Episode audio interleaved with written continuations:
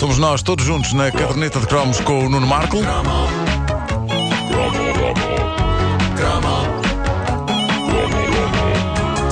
A caderneta de cromos é uma oferta TMN até já, Staples, tudo para um bom regresso às aulas. E AMP 3E, tens para a troca?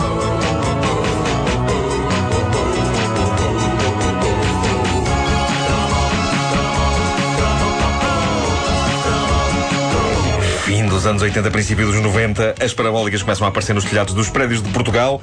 Com elas, o tipo de coisa que passámos toda a década de 80 a sonhar ver. A MTV, por exemplo, em era todo um novo horizonte que se abria e toda uma maneira de fazer televisão que acabou por nos influenciar a todos. E, à frente dessa revolução, estava um indivíduo ligado à corrente e com uma inacreditável relação com a câmara, chamado Ray Cokes. Um deus, é um, era um deus. Okay, let's do the goodie bag. Uh, you could win this, and by the way, a small word of advice. Ray Cokes. Sabes que essa observação.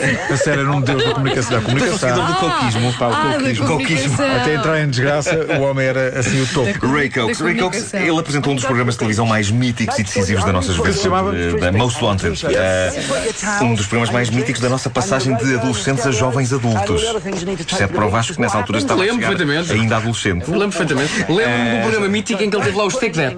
É, pá, assim. E ele depois saiu, onde é que eu estou? Eu estava o Steak That a urinar na casa de banho. Ah! Lembro-me disso. E havia uma câmara a filmar isso? Havia. Caramba, tudo era possível. Tão pequenino e com uma memória tão boa. É Co-. Corria o ano de 1992 e os finais de tarde deixavam de ser para muita gente com o Brinca Brincando e passavam a ser com o MTV Most Wanted, um programa tão influente que arrisco dizer que se não tivesse existido, nunca teria havido anos mais tarde o curto-circuito.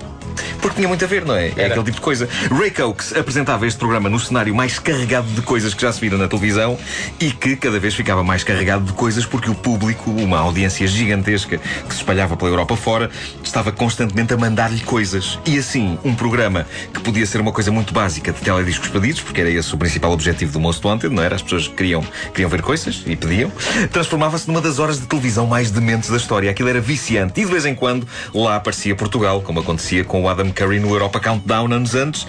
Era sempre um frisson quando Francisco Santos de Cabeceiras de Basto ou Sandra Cristina de Alhos Vedros eram referidos ou entravam em direto via telefone no programa. Um programa por onde passavam grandes vedetas do pop rock.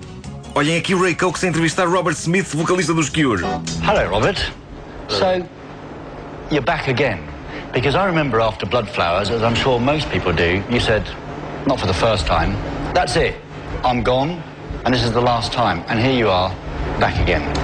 Yeah, I think a lot of the um, end of the Cure stories have, have always been instigated by me. Robert Smith, um homem que sabiamente consegue evitar o drama do envelhecimento através do uso bizarro de maquilhagem. Aquela maquilhagem há de Aquilo é fazer- maquilhagem. Não, É. mas ele maquilha-se às escuras. É, usa- mas usa ele há carvão. de, ele há de fazer sempre, aquela maquilhagem há de fazer sempre com que ele pareça uma tia de meia idade embriagada que esteve a chorar. Já era assim quando ele era novo e continua a ser agora que já não vai para novo. Parece sempre uma tia de meia idade embriagada que esteve a chorar. O programa Most Wanted da MTV permanece uma lição de televisão mesmo hoje. Basta consultarem os muitos vídeos espalhados pelo YouTube e percebem que aquilo não envelheceu nada e continua a ser uma maneira válida e moderna de comunicar e fazer TV. O programa durou sempre com um sucesso retumbante entre 1992 e 1995 e em 95, numa transmissão em direto da Alemanha do seu novo programa X-Ray, Ray Cokes fez história ao levar a cabo a mais rápida, eficaz e espetacular autodestruição de carreira de sempre. A meio de uma emissão ao vivo, num recinto gigante cheio de gente, Cokes passou-se com um bando de gaiatos mal comportados que se puseram a tirar coisas para o palco e explodiu, disparando uma das mais épicas saraivadas de insultos que um apresentador em direto já chamou ao seu público. Foi bonito. Foi bonito. É foi- histórico, isso é histórico. foi grandioso eh, e é pena que essas imagens históricas não estejam no YouTube. É provável que o próprio Ray tenha pedido que elas desaparecessem. Estive a investigar desde que falaste E- disso e é exatamente isso. Ele Não não, encontra- ele não permite que as imagens sejam vistas, por exemplo, no YouTube, não deixa. Mas Ele- nós ele- ele vimos quer tu esquecer. Nós vimos, nós vimos. Ray vi. Cokes. Embrulha. ele, ele quer esquecer o momento em que, no auge da popularidade, deitou tudo a perder porque simplesmente acabou-se-lhe a paciência.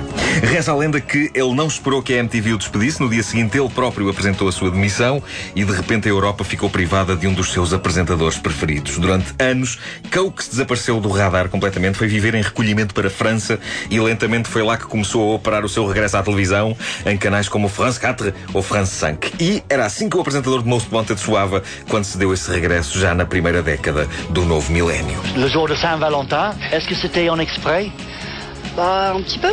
Oui.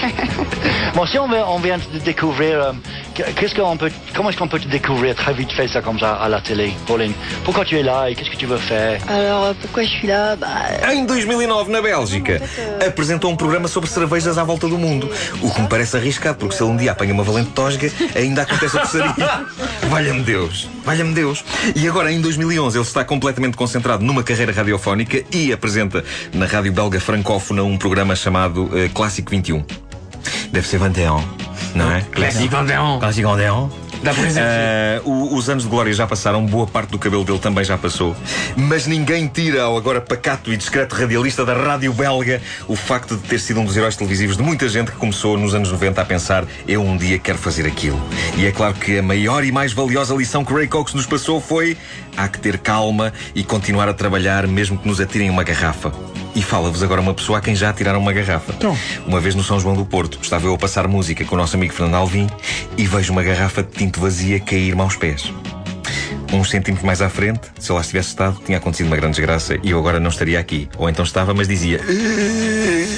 E acho que não me ias querer assim a fazer rubricas. Ah, pá, é o que tu quiseres, mesmo não digas nada. Está bem. Percebem agora porque é que nunca mais fui DJ? Aquela garrafa foi decisiva. E se calhar era um sinal também da minha qualidade como DJ. Foi o Ray Cox que atirou a garrafa. Foi.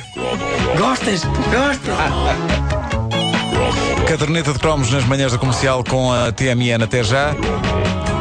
AMP3E tem para a troca e Staples, tudo para um bom regresso às aulas.